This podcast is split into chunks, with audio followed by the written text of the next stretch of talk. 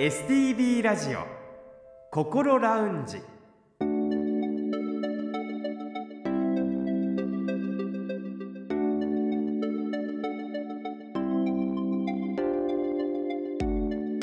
おはようございます。北本隆夫です。今日からこの時間はあなたの心にそっと寄り添う心ラウンジのお時間です。心の悩みは人それぞれそんな悩みを一人で抱えてしまっていませんか？そんなあなたのために未来に向かって前向きな一歩を踏み出せるような情報を時間の限りお届けしてまいります。この後6時30分までぜひ心ラウンジにお付き合いください。それでは今週も心ラウンジのアドバイザーをお迎えしましょう。札幌友メンタルクリニック小誠代理事長です。先生おはようございます。おはようございます。今週もどうぞよろしくお願いいたしまよろしすくお願いいたします。さて今日から放送開始時間が6時15分となりました。改めて高先生の経歴をここで簡単にご紹介させていただきます。ご出身は中国の上海でその後京都大学に入学し卒業後にコンピューター関連の会社にお勤めになりましたただ会社をお辞めになって大阪大学の医学部で精神医学を学ばれて勤務医を経た後2019年に札幌西区友メンタルクリニックをそしてこの4月に白石区にも友メンタルクリニックを開業されました。先生は学生時代関西で過ごされたということですから、もう関西弁のこの語り口ということですねそうですね。今更ね、変えてもどうしようもないですから、今年もこれでいきましょうね。今年もそうですね、はい。はいあの新年度に入りまして放送時間も変更になって最初のテーマということになりましたが4月に入ってねこの番組と同じようにこう変化があって新しい環境の中で毎日頑張っているという方も多いのではないでしょうかね。今回はあのストレスをテーマにちょっと扱ってみたいと思います。ちょうど今ストレスを感じているという方もはラジオの前にいらっしゃると思うんですね、あそうのですね。ストレスという言葉は普段生活をしていてよく使う言葉でもありますけれどもそもそも先生ストレスって一体何？っていう質問からさせていただいてよろしいですか？そうですね、はい。あのストレスというのはですねこれもともとはですね物理学のね用語なんですけれどもね、えー要は物はですね外から力が加えられると、えー歪みが生じた状態。これをね言いますけれどもね風船に例えてみるとですね、はい。風船を指で押します、うん。そうするとこの指で押す力これはねストレッサーっていうんですけどね。そして風船が指に押されるとこう形が変わりますよね。そのはい歪んだ状態これをねストレス反応と言いますけどもね。でじゃあもともと物理学的な用語ではありますけども、えー心理学的医学的にはこれは何えーどのように使うかというとね体や心がですね、えーストレッサーに適応しようとするといろんな反応を起こすわけですよね。でそれをねストレス反応と言います。このストレッサーというのは人間で言うならばストレスの原因と捉えていいんでしょうか？そうですね。まあこれもねまた、えー大きく分けるとね3つありますね。1つ目はですね、えーいわゆる物理的ストレッサーですね。例えば寒い暑いうるさいこういうのはね物理的、えーストレッサーって言いますけれども2つ目はね科学的ストレッサー、これはですね例えば薬物とか、えー酸欠とかものによるものですよね。そしてこの2つ今私が言ったところで皆さんピンとこないないつものストレスって違うんじゃないのって思うでしょうけどこの3つ目これから言うのはね皆さんが考えるストレスこれはですね心理的社会的ストレッサーっていうことですよね。これがね皆さん普段考えてる、えーストレスですよね。例えばですね人間関係これストレスになりますよね。それから職場の仕事の量が多い。ああ。仕事が難しい。それからお家の中では家族との、えー仲が良くない。こういうことはですね心理的社会的ストレスだと言いますけど、これがね皆さんよく言うストレスってことですよね。その4月から環境が新たに変わって、うん。こう人間関係とかそういったところにこう悩んでらっしゃる方っていうのはこの、うん。いわゆる3つ目の心理社会的ストレスさに当たるとはい。いうこと。そうなんですよなねる。でじゃあこのようにですねいろんなね、えー心理的社会的ストレスがかかるとどのようになるのか。はい、私たちのこのさっき言っていた適応しようとしてですねストレス反応を起こします。じゃあどんなストレス反応が起こるかということですけども、これもまたねいろいろ、えー分けられることができますけれどもまずはね心理面のストレス反応。例えばですね、えー元気がなくなる、えーイライラする不安になる周りに興味がなくなる、こういうのがね、えー心理面のストレス反応と言いますけども。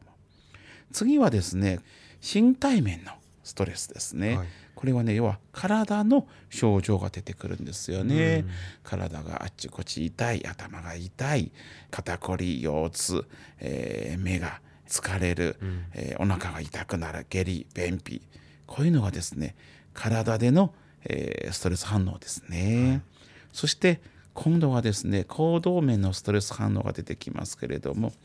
例えば、えー飲酒量が増えるタバコをたくさん吸うようになるとかこういうのがねありますね。そういう意味でねストレス反応って様々なんですよ。いや本当に症状がすごい枝分かれしていってますけれどもこれはもう全部遡っていけば原因はストレスにあるのではないかということそうでですすね。ね。そしてそのねあの先ほどあのストレスの分類しましたけど、はい。9割以上はやっぱり心理学的ストレスですよね。あ心理的なそれ社会的な。はい、はあそうなんですね。うん、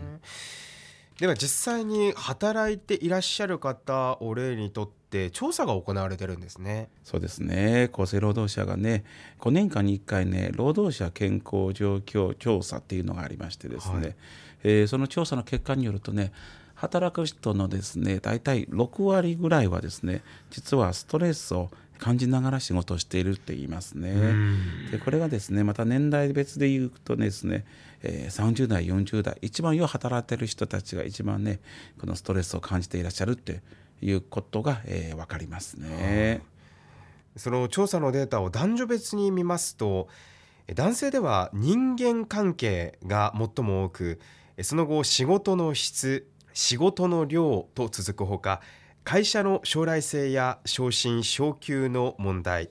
定年後の仕事老後の問題についても男性の3人から4人に1人の割合で訴えているということが分かります。一方女性では人間関係これ48.6%の方がストレスを自覚している人ということでおよそ半数を占めているんですね続いて仕事の質や量と続いていきますこれらの結果はあの仕事で経験するストレスの内容がちょっと性別によって違う異なるということを示しているかと思うんですけれどもあの職場でストレス対策を進めていく際にはやはり先生これらの内容の違いを十分に考慮する必要があるということですよね。その通りだと思いますね。まあもちろんあの性別によってそのストレスの感じ方が違ってくるっていうことは一つありますけれどもそれともう一つねですねあのやはり日本において、えーいい悪い別としてやっぱり男女の仕事の、えー中身が大きくこ変わることは多いですよね。はい女性がする仕事の中で人と一緒にする仕事が多くて、男性の仕事の中にですね、えーやっぱり協調しながらというよりも一人で仕事をするっていうことはまだ結構多いわけですよね。はいまあ、そういう意味でですねあの男女差ももちろん、えー頭に入れないといけないそれとそれぞれの仕事のですね、えー中身特徴を捉えながらですね、えーそれに合った、えーストレスのね対策も立てていかないといけないと思いますね。仕事のやってる種類だとか、うん日々の取り組み方とかによっても関わるストレスは全く異なってくるってことですもんね。そうですね、まあ、どうしてもお医者さんというのは人間を社会的動物と捉えるよりももともと動物お猿さんって僕らはねこの話よく知ってましたよね。はいだからもともとはねお猿さんだった頃はですね心理学ストレスそれほど多くなかったんですよね。えーむしろ寒い暑いそれからお腹が空いたっていうのが一番大きなストレスだったように思いますね。でそれがね現代社会においてですねやはり人と一緒に手を組まないと、えー前に進むことほとんどできなくなっちゃいますよね。でこの変化はすっごく早いんですよ。この数百年で一気にこのようになりましたけれどもしかしそれに体がついていってるか頭がついていってるかというと全然それができてないんですよね。100年200年でそれが変化のスピードが速いんですね。早いんですよねはあだから同じ出来事でも現代社会においてすごくストレスが多くなるわけですよね。しかし先ほど申しましたように体がそこまで進化についていってないんですよ。からストレスが出てきてそれに対して過剰なストレス反応が出てきてるわけですよね。これが一番問題だと思いますよ。ではやっぱりこのストレス反応というのが続くようであればやっぱりそれはそれなりの対応をしなければいけないということですよね。そうですね、だそこをですね、えー、とよくあの聞かれることは先生あのストレスをなくすにはどうすればいいのかうん。スストレスを感じないようにすれば、えーいいのかということですけれども、まあ先ほど言ったようにもう社会がここまで進んできてるわけですからあの人間関係をなくして生きていけないわけですよね、はい。えー仕事をなくして生きていけないわけですよね。だからなかなかねこのストレスをなくすということは、えー難しいと思います。となるとそのストレスが出てくる。それに対して私たち体がそこまで進化してないから過剰な反応を起こしてしまう。ということは多分これからも、えーもっとひどくなるだろうと思いますね。ただじゃあそれで何もできないというわけではなくてこれからまだいろんな話しますけどじゃあ同じストレスでも上手に対処する方法がありますのでストレスをなくすのではなくてストレスといかにうまく付き合うかこの話をねまたゆっくり時間かけて、えーしていきたいと思いますね。もうストレスを感じるそういうことがあるっていうのはもう前提に置いた上でそうです。はあそうなんですねそうですよ。わかりましたそれでは引き続き来週もストレスをテーマにしてお送りしてまいりたいと思いますえ来週はストレスが原因となり得る身体的反応について詳しく教えていただきますそれでは高先生来週もどうぞよろしくお願いいたします。よろしくお願いいたします。STB ラジオ心ラウンジ。STB ラジオ心ラウンジ。今回は4月のテーマストレスについて。そもそもストレスとは一体何なのかというところからお話を伺いました4月に入って新しい環境でなかなか、えーうまくいかないそしてストレスを抱えてしまっているという方もいらっしゃるかと思います。話を聞いていますとやはりそういったまずこう体の仕組みだとか心の仕組みを知ることで少し気持ちは楽になるのかなと思っています。えそして来週以降さまざまな話が出ていきますので引き続きお付き合いいただけますと幸いです。さてこの番組では皆さんからの質問や体験談番組の感想などもお待ちしています。メールアドレスはこう先生にちなんでこうアットマーク stv.jp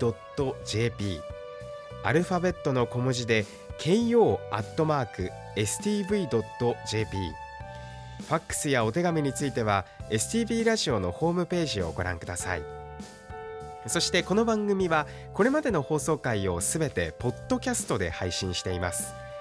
パソコンでもスマートフォンでも STV ラジオのホームページにあるポッドキャストから心ラウンジを選んで聞いてみてください。Spotify や Apple Podcast でも聞くことができます。